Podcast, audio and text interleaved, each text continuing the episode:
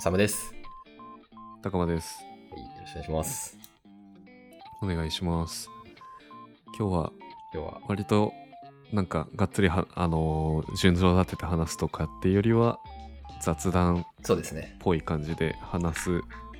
というもと前前提のもと生成 AI そう。ジェネレーティブ、ジェネラティブジェネレーティブ AI ジェネレーティブ AI の昨今、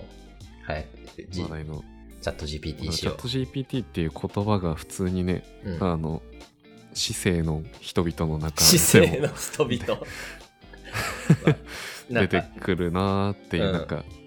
のは感じるじゃないですか。いや、めっちゃ感じる。あの、キーテック界隈でもやっぱり気になる人が多いということを聞き、流れのそうそうそうそう大きさを感じるよね。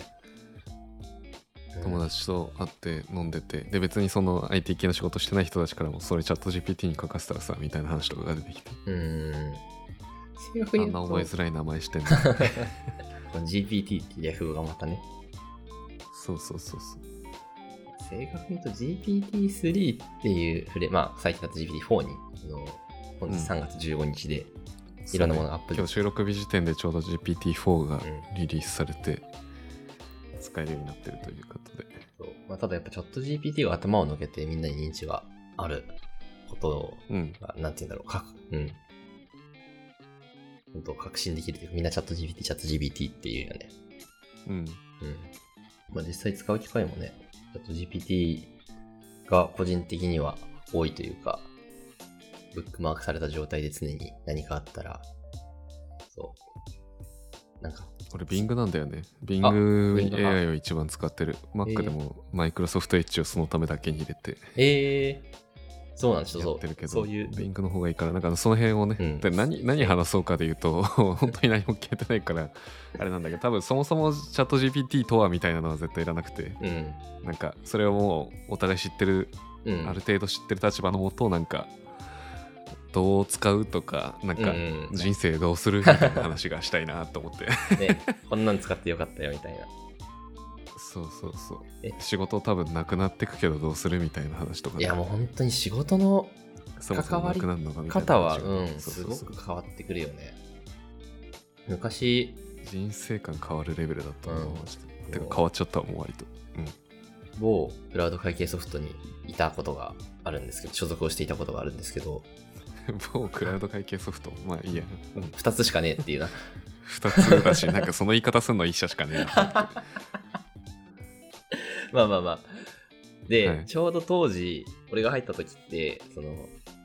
AI ラボみたいなのが、ポンポンポンポンいろんな会社でできてきてて、プロダクトにどうやって AI を組み込むかみたいな。うん。のがトレンドだったと記憶してて、で、当時代表と、その、技術関係の人とかに、AI をあんまり日々感じることがないですよねって話をしてたことを思い出して、なんか、うん。今回の、まあ、チャット GPT しかり、ジェネレティブ AI の流れは、本当あからさまに AI すげえってみんなが思える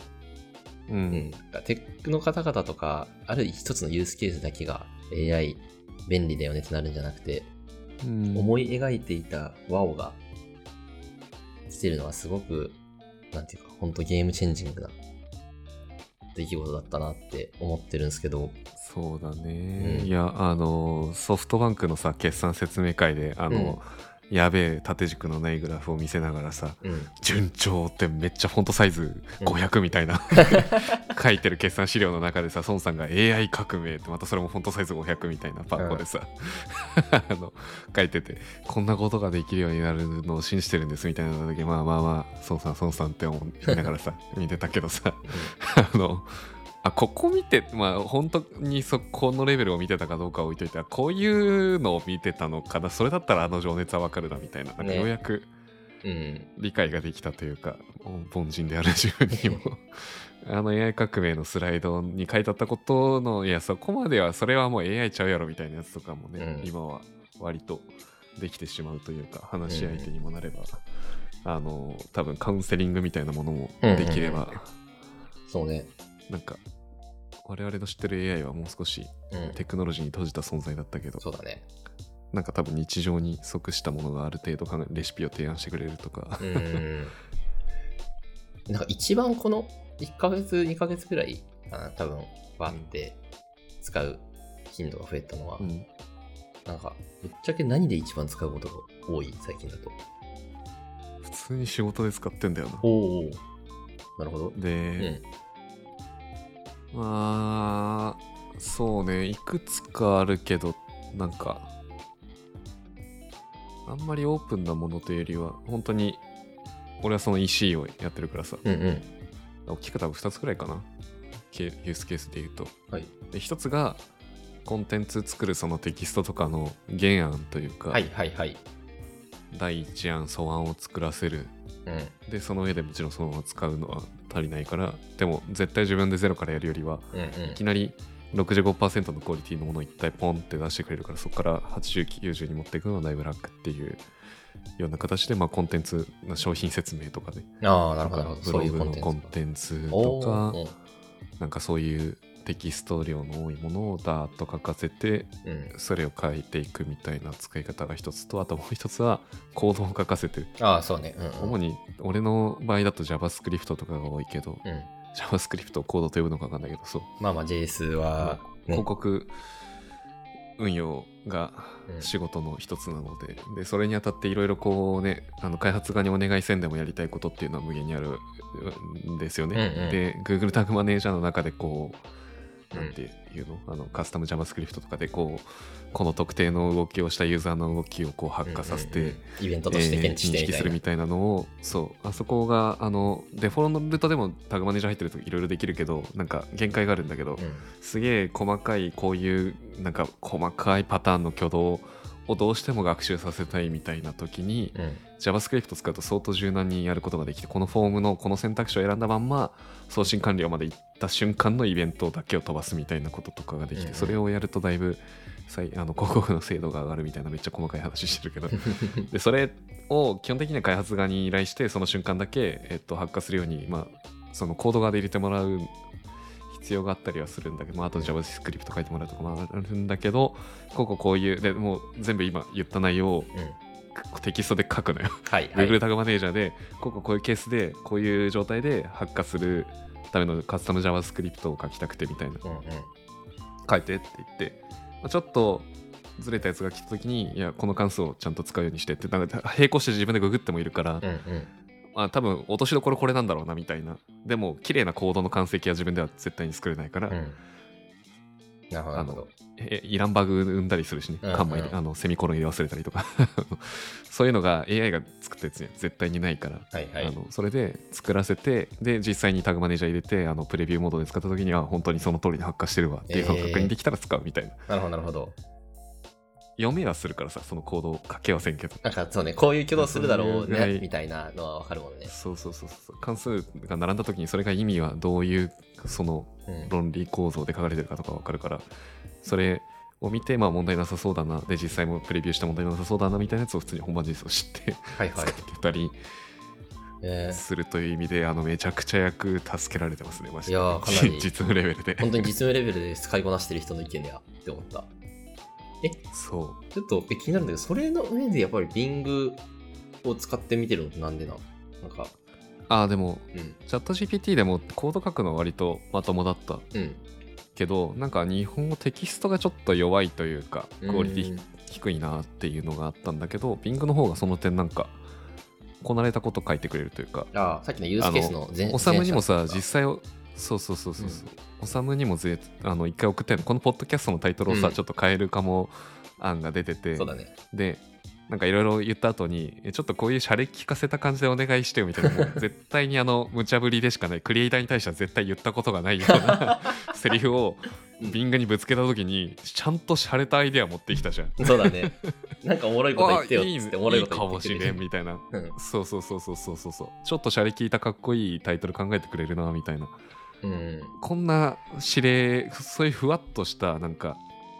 こっちで詰め切れてない指令をあのチャット GPT に投げるとうんあのじゃあポッドキャストのタイトルの作り方をお返ししますみたいなちょっとずれた回答を開始してたんだけど、あーはいはいはいはい。まあこれ聞き方の工夫もあるとは思うんだけどねね、あの、Bing はなんか割とその辺のいやそうじゃねえんだよと思う回数がめっちゃ少なくておでー、なね。なんでかなーってのは思ってたんだけど、うん。あの今日多分今朝それが秘密が明らかになって5週間前から、うんあの Bing の裏はチャット GPT GPT3 じゃなくて、うん。3.5じゃなくてあー。4 4.0で今日リリースされたやつが実は初期版でもう使われてたってはいいうはいはいはい。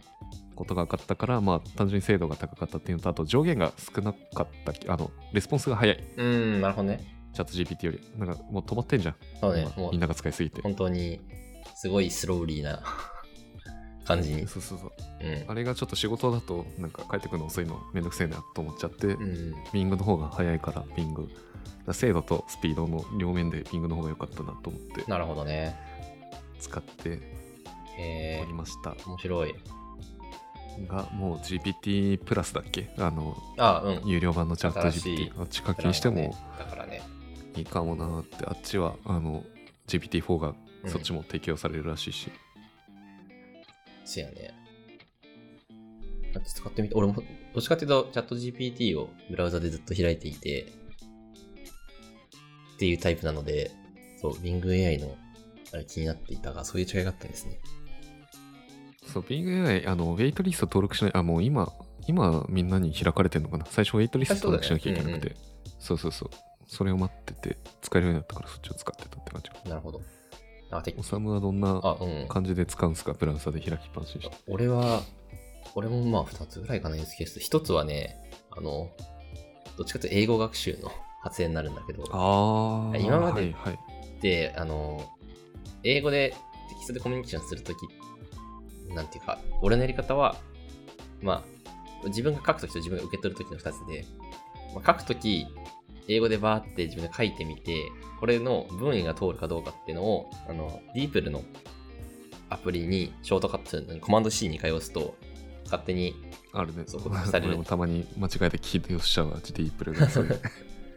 そうあれでやったときにちゃんとディープル側の方の翻訳が自然な文意になっているか、表現になっているか、うん。まあ逆に、あの、相手側から送られてきたのを、あの、なんていうの、和訳自分で日本語にして、それをあの2回押したときにみたいなのを、自分の確かに確かに転換能力が正しいかってやってたんで。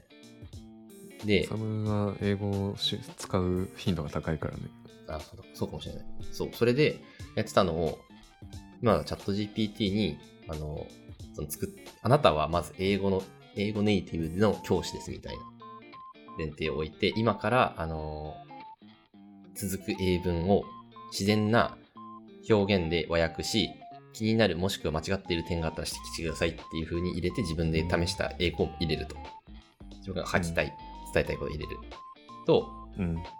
本当にめちゃくちゃスラーって出てきて、ネイティブだったらここはこうこうこうするみたいな。意味は通ってるけれども、もっとネイティブだったらこうするみたいなバーって出てくる。で、これがすごい便利なのと、もう一個は、これを何回かやるわけじゃないですか、一日。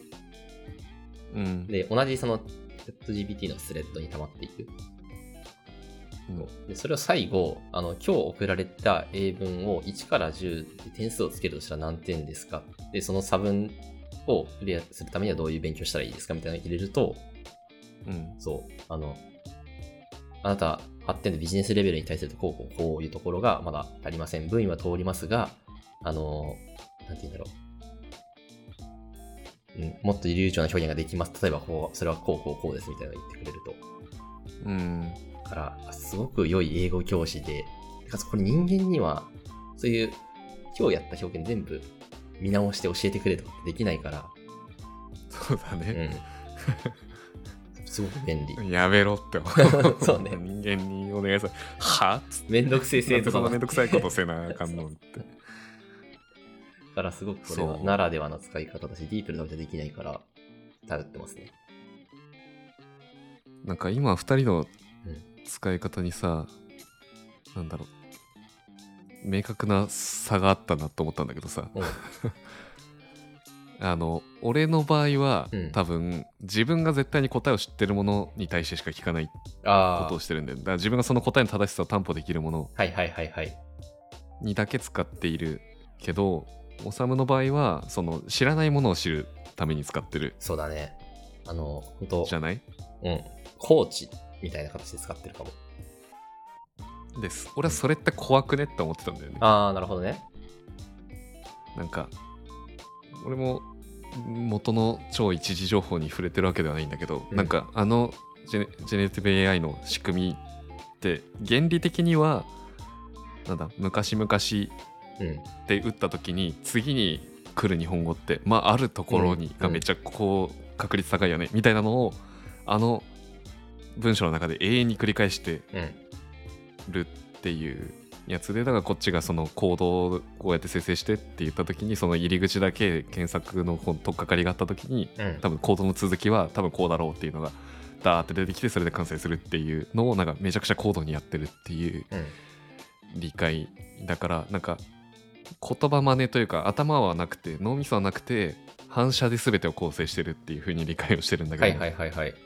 チャット GPT 自体っていうか、まあ、あの生成 AI のロジック自体が。っうんうん。てなった時に知ってるものであれば、まあ、それがショートカットして現れてそれが正しいかを自分で判断はできるけどあのその英語のうん。ネイティブの人たちが使うっていうのが、まあ、仮にそのネット上の情報ですでにそういうノウハウがうんうん。あってそれをただ並べてくれてるだけだったら正しいと思うんだけどなんか正しいかどうか分かんねえなってあ思あ。でもねっちゃ、ったんだよな。それで言うと正しいと思えて、なんていうか、なんていうんだろうな。ある程度、1のことを伝えたい際に、いろんな言い回しとかって日本語でもあるわけじゃないですか。うそのん時に、なんかもっとこう言った方が流暢だったかもみたいな。とか、なんかもっと伝わったかもって、母国語でさえあるけど、やっぱ英語だとそれがなかなかボキャブラリーがないから出てこないと。でも、言ってくれたら確かにそっちの方が流暢だよねって分かる単位のものを返返してくれる。なるほどね。そう。な結果的にはそっか見たら分かるっていう。あーってなるやつだ確かにそっちのが自然やなとか、あの、そういう言い方もできるよなっていう学習があるみたいな感じ。から答えがないというよりは、本来答えがたくさんあるものなんだけど、一通りしか知らなかったもの。多分10通りあった中で、数通りしか知らなかったものを残りの選択肢を教えてくれるみたいな感じ。なるほどあーすなんかすげえ腑に落ちたそれ文法上のミスとかはまず起きないわけだもんねまあ、起きますけど、たまに担保はされ たまに自分は起きますけど、あの、起きるけど、まあ、それはしっかり指摘してくれるし、なんか、それは分かりやすい。あそう向こう側には起きないじゃん、そうだね。AI 側には、うんうんうん。そこは多分起きてないからだから文法のミスとかっていうそもそものあれは 俺は自分の英語力だとさそこの判別すら自信がないからあの AI に任せるの怖えなと思ってたけど。そもそも AI のやつには、うんその文法上のミスとかなくてでそのレールがしっかり乗っかった上でその中に乗りうる言葉として自然なものを出してるとした時に、うん。言い回しの言い換えとかだったら全然それは間違えることねえなと思ったので、割と安心して使えるし、うん。そうだね。あんまり、いや、さすがにそれはないとだろうとか、え、そんなこと言うのみたいに不安な返事は来たことがないえー、かな、今のとこまあそっか日本語でやってたのもそうだもんなろ。うん。逆にちょっと綺麗すぎるぐらいのなんかもっとぶっ飛んだ表現していいよぐらいのうん。言い回しでコンテンツって大体生成されるからうんうんうん。正確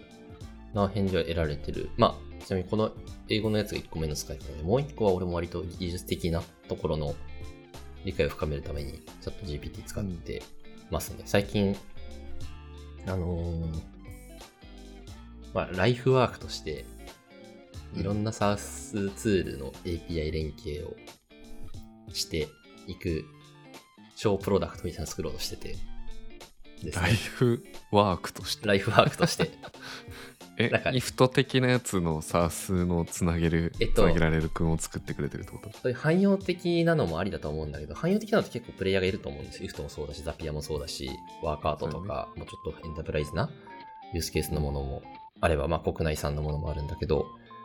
なんかああいうのって、なんかいろんなユースケースを汎用的にできますぜってものになるし、えっと、あくまでデータを連携できること、それをワークフローとして運用できることしかできない。うん。えその上にプロダクトを作るときって、まあそれを UI として表示する。とか、あとガバナンスを効かせて使える人を制限するだとか、まあ、よそういう4つぐらいのレイヤーに分かれるんだけど、まあ、うん。上位2つは生じ得ない。ので、いろんな SARS ツール連携して、そのプロダクト側に UI も表示させて、あの、使えるようにするような、ちょっとユースケースもっと深くしたものをね、作ろうかなって思ってるんだけど、まあ、どのツールがどういう API を出してるかとか、まあ、それ API でできることはわかるけど、どういうユースケースで使われてるかとかが想像できない、しきれない時があって、たまにそういうのでは、なんか、こうこうこういう API があって、あの、まあ、この業種でのユースケースを教えてくださいとかってやると、バーってたくさん例を出してくれて、まあ、なんか必ずしもそれはさっきの、たくまの言ってたのと結構近いんですが、必ずしも合ってないかもしれないから、参考程度にして、うん自分が知らないところがどれぐらいあるのかを見るための指標としてっていう。うんうん。なんか、とか、似たような API があった時にこれの違いってなんだってやると、結構出してくれたりするので、うんそういう使い方をしてますね。API 調査ですごい使ってる。なるほどねうん。そう。ですよね。まあ、なんかうん。コード書く人たちもガンガン使ってるっぽいもんね。まあ、あの、機密に関する多分、社内のコードは出せないけど、うんうんなんかここういうケースでこう言うって、抽象的なお題で投げてうん。書かせるみたいな。なんかあの、AI チャットくんだっけ ?LINE でチャット。GPT 返してくれる。あれを作るときもその LINE のさ、API 連携とかあの辺の、うんまあ多分実装する側は実はやったことなかったやつも、チャット GPT に聞きながら、チャット GPT を LINE で使えるサービスを作ったみたいな、うん。もう循環構造になってるみたいなことを いや、なんかややってっぱ、たらしいから、なんかそういう感じなんだろう。例えばクラスの名前とかも、こういう時はどういう風な名前をつけるべきですかとか、それ参考にしてるっそうて、チームのエンジニア言ってたり。それツイッターで見たわ。本当？なスラックにもチャット GPT の API つないで入れておいて、うん。で、でコードレビューとかの、あの、ね、連携したやつがスラックに流れてきたときに、直接この表現が、くこのクラス名うん。微妙くないみたいな話しても角が立つし、うんダイアンネーシュみたいな時に、なんかちょっと良くない気がするから、チャット GPT 君に聞いてみるみたいな風に、こう、柔らかいコミュニケーションの中で聞いてて、実際いいやつ出してくれて、あ、じゃあこれでいこうかみたいなうん。話ができてみたいな、すげえやりやすくなったみたいな。そういうファクトチェック系にコ。ンサうルん、あの 大企業におけるコンサルの使い方と一緒。あの直接言うと直接上にうん。ちゃぶ台返ししにかかるとうん。角が立つからコンサルに言わせるみたいな。社長ここは違うんですって言わせるみたいなもう、うん。そういう診察の時に見ていた光景を あのもっとマイクロ、マクロなレマイクロなレベルで、あの日常的に使うこともうん。ね。できる。AI が言うならそうだろうっていう。そっかみたいな事実だろうと。AI が言うからというか AI が出したものがいいからあじゃあそれ採用しましょうかみたいなね。いやなんかこういう合否判定みたいな方が多分得意。合否判定、えっ、と、まあ本当動くか動かないかみたいな合否と、あと世の中のベストプラクティスに沿ってるか沿ってないかみたいなので言うとめちゃくちゃ相性がいいじゃないですか。ジェネレティブ AI って。うんだから本当になんか昔さ、ノーコードツールが流行った時にエンジニアはこれから職を失うみたいな、いやそいやいや、そんなことないだろうと思いながら聞いてたんだけど、うんまあ、エンジニアが職を失うことは間違いなくないけれども、本当に働き方は一番大きく変わる気がするなって思っている。それは、エンジニアが職をなくすことはないけど、職をなくすエンジニアはめっちゃいると思ってる。エンジニアは職をなくすまで職をなくすエンジニアは。エンジニアという職業は消えないうん、うん。けど、今エンジニアと呼ばれる人たちのうち半分ぐらいが仕事をなくすは全然あるなと思っていて、あーうんまあうんつまり AI のこういうところをチャット GPT をうまくその従者のプロダクトで使えるようにマネジメントしていったりつなぎ込んだりしていくようなそういう管理する側のうん、まあテックリードとか今やってる人たちとかそういう人たちは残っていくけど、うんうん。逆になんかちょっとコード書いて言われた通りに動くみたいな人たちはうんうんうん。全て消えるんだろうなって思っていて、まあ、それはエンジニアに限らず、まあ、系の仕事もそうだね。全部そうだと思うけど、うん言われてやるだけだった人たちの仕事がなくなってしまうんだよなと思った。ね。本当に、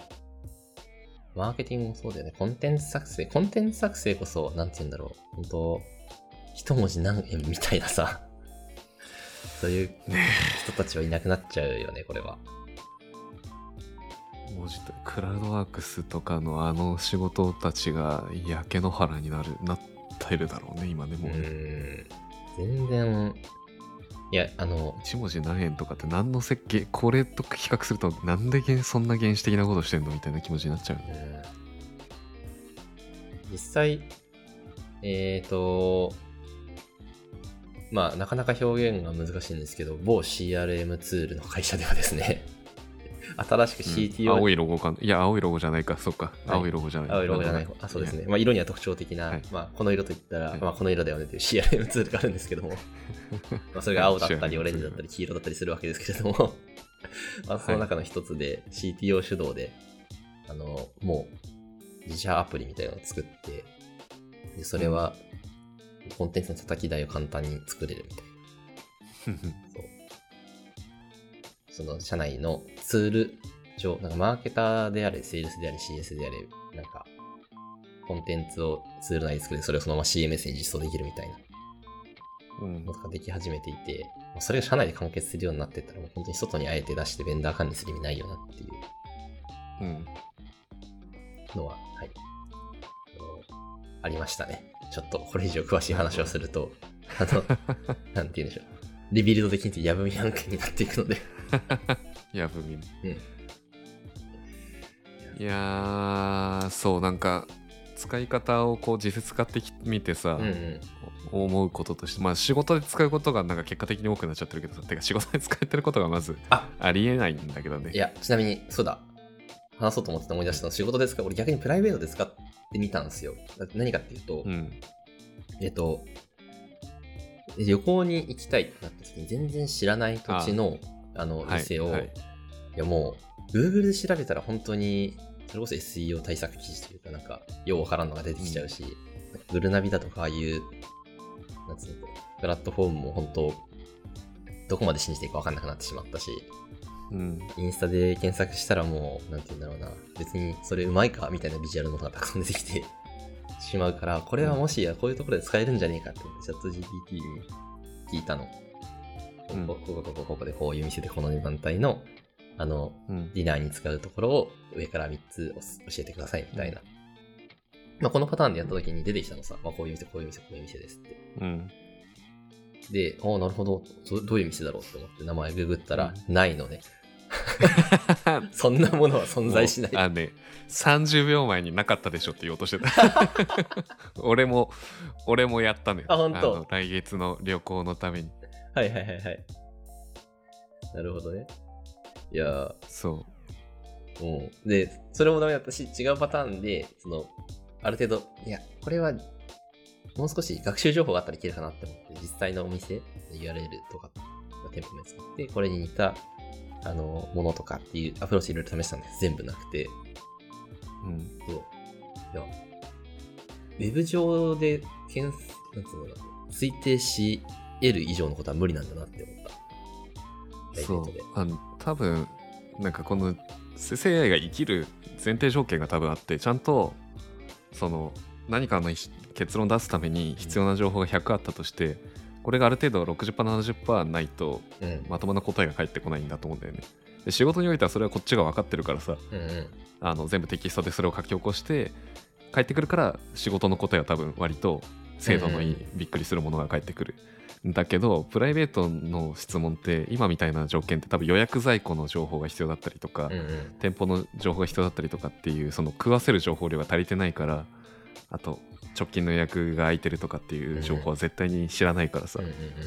そこら辺が API でつながれるようになった時にマジで進化発揮するんだろうなっていうのは楽しみにしてるけど、できれば自分が海外旅行行く前につないでほしかったなっていう気持ちかな。またそのなんか今ちょっとね食べログとかの URL をいくつかこう食わせると食べログの結果からその条件に合うものを出してくれるっていうのは見つかってるけど、まあ、そこまでいったら食べログで自分でそうなんだよね。そうそうそうそうそう。そう。あの、ウェブ上にないものを期待してしまったら絶対それは無理なんだなっていう。うんまあそうだねそうだねと物理のものを検索するにはやっぱ向いてないなってのが思ったのと、うんあとプライベートであれだったな。さっきちょっと英語のコーチングで言ったけど、純粋なコーチングとしてめちゃくちゃ使えるっていうのはあった。その、なんて言うんだろう。こうこうこう伝えたいときに、なんか、どうするみたいなのを、フラットに相談できて、相談できて、なんか別に、ウェットなコミュニケーションを期待してるわけじゃないんだけど、なんか自分の中の思考回路って凝り固まるじゃないですか。なんか A という事象があった時に、ね、こうなるだろうみたいに思ってしまううん。のの考える幅を広げるために、なんか他にどういうこと考えるかってやると、こういう可能性もありますよねってバーって出してくれて、なるほどなるほどみたいなのは、なんていうんだろうな。いわゆる認知行動療法って言われる、うんカウンセリングの手法なんだけど、それをカウンセラーの人がやってくれる代わりに、AI がやってくれてるなって感覚がすごいあって、うん。それとか個人、なんか仕事以外で使ってよかったなって点ですね。なるほどね。まあそっか、そういうところだと確かに使えそう。うん。なんか客観視できるようになることがすごい大きなメリットだと思ったんだよね。そのはいはいはい仕事のやり方とか人生観変わってきたみたいな話で言うと。うん。で本来これってお金払ってさガチでカウンセリング自分のこと全て知ってでそもそもこっちが話そうと思える関係性の人みたいな人を用意して初めて味わえる体験だった気がするんだけど自分を客観視して内省してみたいなそね。それがなんかこの、まあ、AI 側にはさデータ残ってるとは思うけど、うんまあ個人特定されないんだとしたらぐらいの感じでダーって全部書いちゃったとしてもさうん。それなりに返してきてでそれを見て自分を客観視客観的に評価してでなんか人間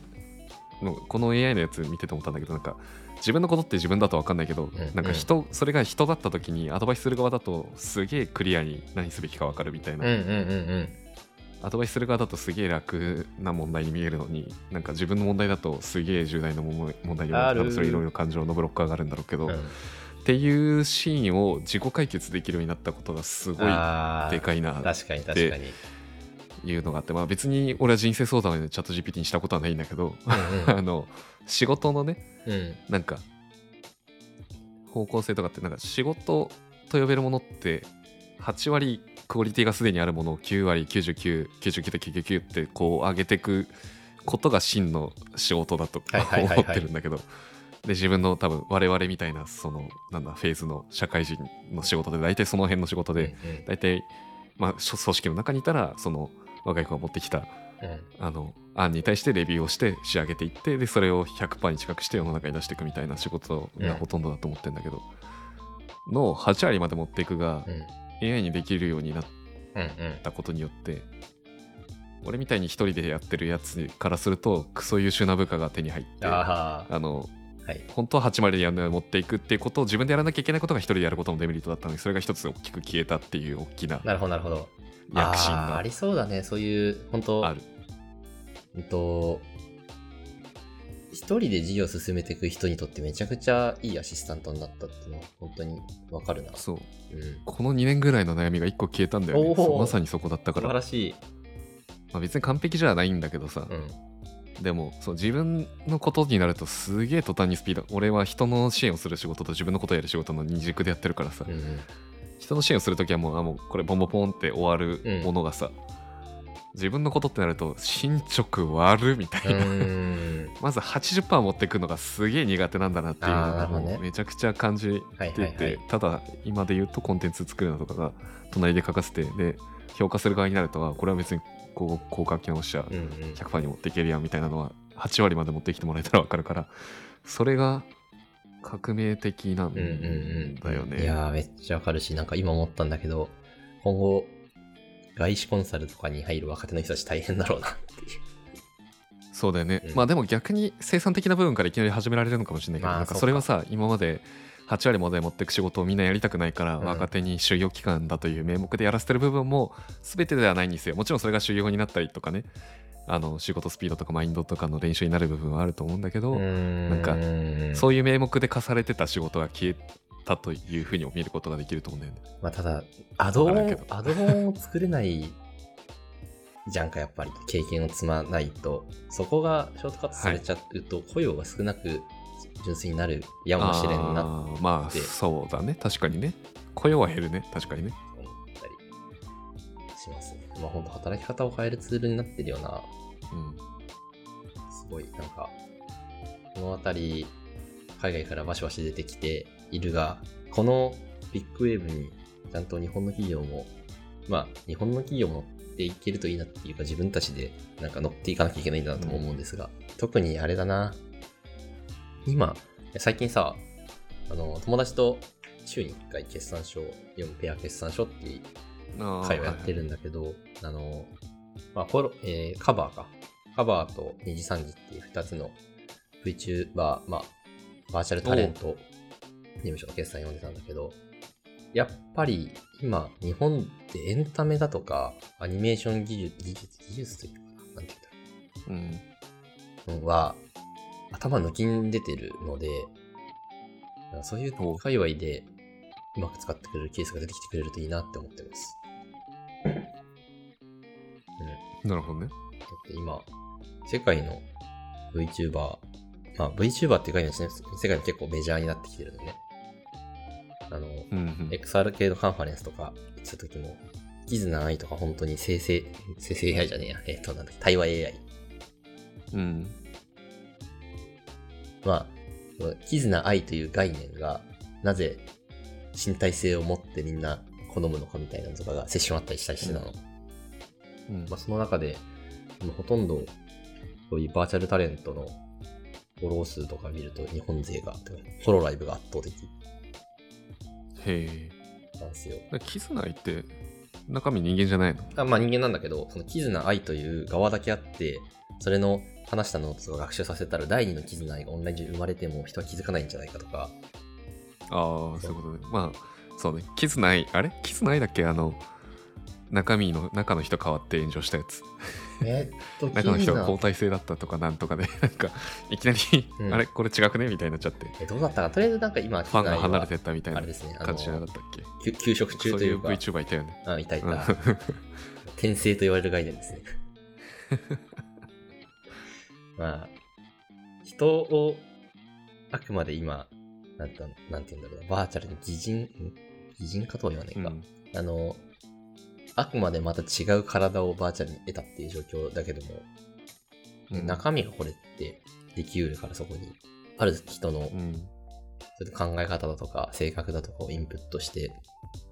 生成する。で、かつその人とのインタラクションがどうやったら心地よいかっていうのは、そのプロダクションサイドは分かってるから、うん。すごいやってってほしいなって感じですね。うん。最近思ったなんかコンテンツ側でね使っていくのが、まあ、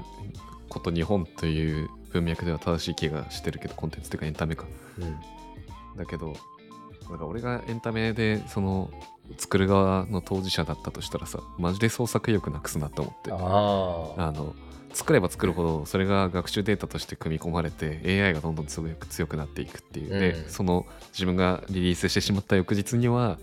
あの同じことをなんかいいプロンプトをかけた人が生成できてしまってはいはい。今ねゲームは作れるしゲームのロジックはもう組めてしまうしとかなんか劇的なストーリーを書こうと思ってもその同じストーリーを書くことが AI はできてしまうしみたいになった時にうんうん。何やってんだっけっていう気持ちになっちゃったら辛いなっていうのとそれを一消費者としてはそう並んでほしいなっていう、うん。なんかもうどこかで見たようなことがあるエンタメしか出なくなっちゃううんうんわけだからさ、まあでもそこの、ゼロからは生み出せないかね、競争原理が物語の腰だ、まあ元からなんかそういうところから離れてきてたか昨今な気もしてるんだけど、あそれらは、例えば、まあまあ、脱出ゲームに始まる体験型のもの、そのうん、うん物語に対して、エンターテインメントに対して自分が参加するってモチベーションが強くなってたりだとか、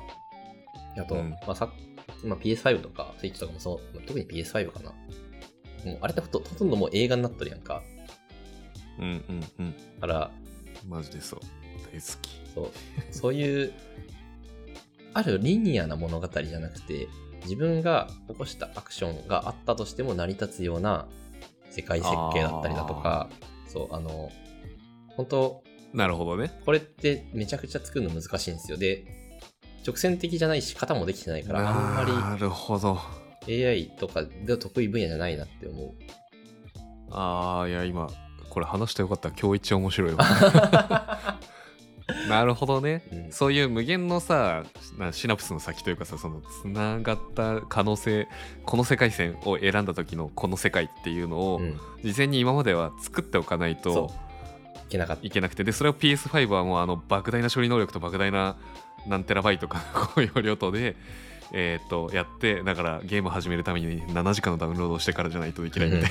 それはもう3世界線分ぐらい読み込んででそれの中でしか生きられないゲームしか今のところはないけれどあのその AI による生成の道の設計だけするプロがうん。エンタメの仕事として残れば、この自分が能動的なこっちの世界を撮った後のグラフィックビジュアル音声もちろんストーリープロンプトみたいなものを AI が作ってくれて、うん。っていうのを無限にこう渡り歩けるガチでそういうもう一個の地球みたいなものを、うん。ファンタジーを作ることができるようにうん。なりうるんだなと思った時に、いや今多分みんなそっちで動いてんだな。なんか、ネットフリックスとかもトライしてたけど、っていうのは、なんだっけかな。そうね、うん。え。結論が選べるやつ結末がそれも変わるやつね。それもそうだし、あ、そう、あの、ドラマ制作で確かあったのが、もう、1話から3話とか5話ぐらいまで最初作ると。で、その後の展開とかもある程度あるんだけど、その中でどの主要人物に一番好感が集まるかで、その後の脚本を変えるっていう試みをして、はえその SNS の情報だとかをベースに、どぎつい結末になりそう、うん、いくつかパターン作っとくんだけど、まあ、この子が一番人気だったらこういうものにするだとか、このシーンで一番評価が高かったらそっちに流せみたいなのは、人力でやっててもめちゃくちゃ大変そうだったんだよね、それ。が、あの、あと多分偏るんだよなそういうのって面白い風にああ、そうね。本当に、やっぱ、人が最初に持つの、興味を持つのってキャラで、その後にストーリーだとかってなっていく以上、そのキャラをベースで物語を生成していくみたいうんなのが、まあゲームないし、まあ、ドラマとかでも今後増えやすくなるのかな。ねうん。いやでも俺マーダーミステリーとかさ、イマーシブシアターとかさその世界に自分が関与できてしまう体験めっちゃ好きなんうんうんだけどさ、うん。エンタメとしてでも最近それしかやってないんだけど で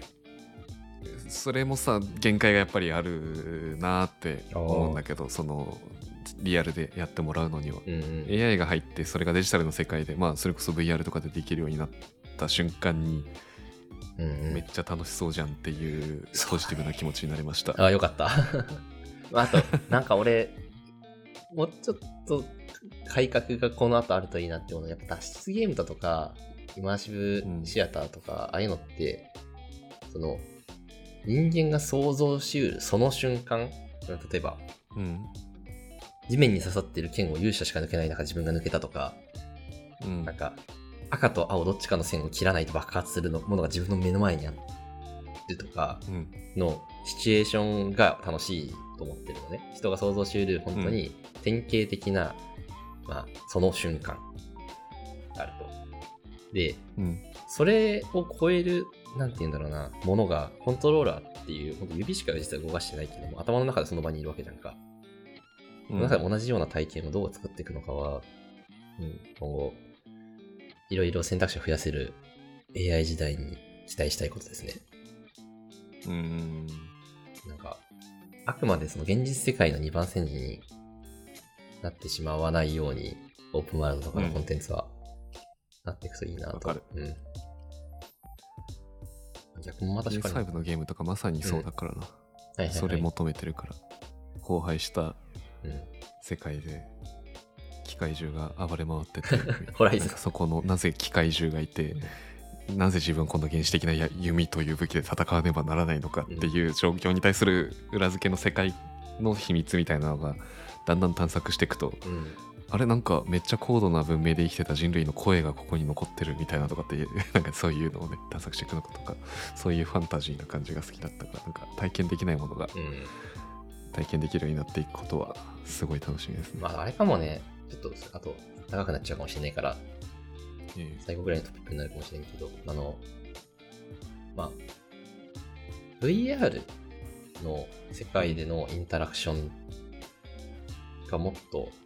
なんていうのかな、最 AI、生成 AI とかで最適化されていったらいいなって今、ちょっと思ったのが、うん、あれ、ピスプレイステーション VR2 って多分買った、買ってない VR2 は当選したけど買わなかっあ、た。そうなんだ。8万円って思って、はいはいはいはい。であとそれで出てくるホライズンのやつがそんなに面白そうじゃなかっあなるほどね。VR ゲームに対する期待値が全体的に下がっちゃってんだよね。うーん。まあね、だからその下がってる多分要因だとは思うんだけど、なんか本当 2D で俯瞰して見ていたものが面白い中に、自分ってものが介入した瞬間面白くなくなっちゃうって現象だと思うんですよ。あー。俺の場合は単純に短いな、ああ、なるほど、ね。体験がちっちゃいなって思っちゃうっていう。なんか限度がでかいなっていう。あ多分良い対策でポンポンポンってジャンプして移動するようになってたりとか、なんか、うん。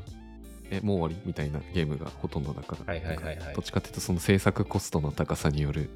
ゲームサイズの小ささみたいな、ボリュームの少なさ、ストーリーの浅さみたいなものがはい嫌だったから。なんか、多分それでも楽しめるように、ユーザー負荷を高める設定する VR ゲームが多いと思うんですよ。だから感情の起伏を大きく設計するみたいな。あー、びっくりするシーンが定期的にあそうってそうそうそうみたいな。でもそうすると、なんていうか、あくまでユーザー側の負担が。多くて、多くなんか疲弊してしまうから、エンターテインメントとしてはなんか、短期的な利益だけど長期的な利益が取れないというか、うん。みたいなのがあるのを、うん。そういう人間だとやっぱそのどっちかを取るしかないみたいになっちゃうけどさ、物語の作り方とか、うんインタラクションの仕方とか、うん。うん。まあ、そういうところの回を出すサポートとかができたら面白いんだろうな。うんこの人の利用度合いだともうちょっと長くしても物語面白くなるよねとか、キャラ一人増やしても面白くなるよねとか、逆に、ううんん。まあ、逆もまたしかりみたいな。まあちょっと話が若干伸びてしまいましたが、思いましたということです。丸。まあ、制作コストが下がる時点で VR 側のゲームのその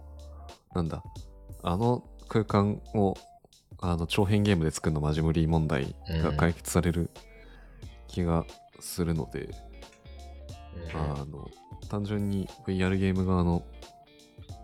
あれも良くなるんじゃないかな。基本的に外伝ぐらいのサイズのやつしかなかったから面白くないんだよねそこは。確かにね。でも本編が多分作れるようになるそやな。と思ったのではい、期待ですね。楽しみに、うん消費者として楽しみにさせていただきながら仕事は楽にしていきたいなっていう そうだね。いいとこ取りでいやー、ほんまやな。人が創造的仕な事を楽にした結果。うん。あそうね創造的な活動どうなんだろうねなんか あのうん。なんかのツイッターのツイートで見て笑ったのがあの我々が AI に期待してたこと洗濯物を畳む、えー確定申告を終わらせてくれるそういうめんどくさい事務手続きがすでに終わってる状態。実際に AI がやったこと絵を描く 物語を作るみたいな。創創造造的な仕事の方を取るんじゃねえみたいな。俺がなんかそっちをいいとこをやりたかったのになんでそっち取るんだよみたいな。ことを書いてあって、あのああ確かにな。と思って。確定申告できるようになるけどね。うん。多なる分、んだけどね。いずれかできるようになるんだ。ろ今の AI の伸び方がたまたまそっちのエンタメに強い伸び方うんうんを初期でしているだけであって、あのインプット情報が足りれば前者も、まあ、洗濯物を畳めるかどうかは置いといて、ね、物理が。まあ、できると思うんで、うん。洗濯物を畳むロボットの行動を作る効率は上がるので、うん。そうそうそういや、あと思うのがなんか制、作コストも下がるし。あれなんだ、めんどくさいことってめんどくさいのが、作業というよりも、なんかいろんなルールを覚えなきゃいけないのとか、これで合ってるのかなって不安な話がいけない。まあ、いず、そういう法制度があったりだとか、ブロッカーがあって、多分、うん、多分、技術として全然できるんだけども、法が許さんみたいな感じになっちゃってる気がするよね。うんそうねそうね洗濯機洗濯物畳むマシンを AI でこう作らせたとして あの挟まれた時誰が責任取んねんみたいなそうそうそうそうそうそう そういうとか、洗濯物の多分サイズとかをね、カメラで撮ってどうこうってなった時に、私のパンツ見られるのみたいな。声が上がったりみたいな。そうやねんそうやねそうやねいや物を作るというのは大変よそうですね。その点エンタメは自由だっていうそういうとなんだと思うな。確かにうんだから表現なんだなるほどと、面白いね。今後も期待ですね。ジェネレーティブ AI。そうですね。ちょっと多分これ前あの日進月歩というか日進月歩の使い方ってるか分かんないけどあのうん。朝令暮改レベルで そっちだ言いたかった。朝令暮改レベルで変わってってる。うんので、チャット GPT API 使ってリリースされた何作るって言ったら、あのそういうサービス作り自体をめっちゃ簡略にするサービス出しますって今朝 Google が発表してみたいな感じで、なんかねそれを見ていたのか、それは残像だみたいなやつがうん日々、あの、毎日ペース、うんなんなら数時間後には変わるみたいな感じで起きてるのが今のこの1ヶ月ぐらいだから、またちょっとアップデート踏まえて、そうだね。なんか、アジェンダ入れてこの話を踏まえて、話したいっす今ね。年の末とかにまた話したら 面白いかもね。あんなことあったね。いや、そう、それがなんか、ポッドキャストのこのアーカイブが残っていく楽しさだなっていうのが最近よく分かってきたから、ちょっとこれは残していきたい。定期的に話したいアジェンダですそう。しましょはい。う。はい。じゃあ今日はそんなとこですかね。はい。はい。よまた雑談をよろしくお願いします。ろしくお願いします。それでは、うい、おい。ういっす。よもやま FM ではお便りを募集しています。概要欄に Google フォームを貼っているので、そちらより質問をお送りください。その他、感想、コメントもぜひいただけますととても嬉しいです。もしよろしければサブスクライブもしてください。ではまた次回お会いしましょう。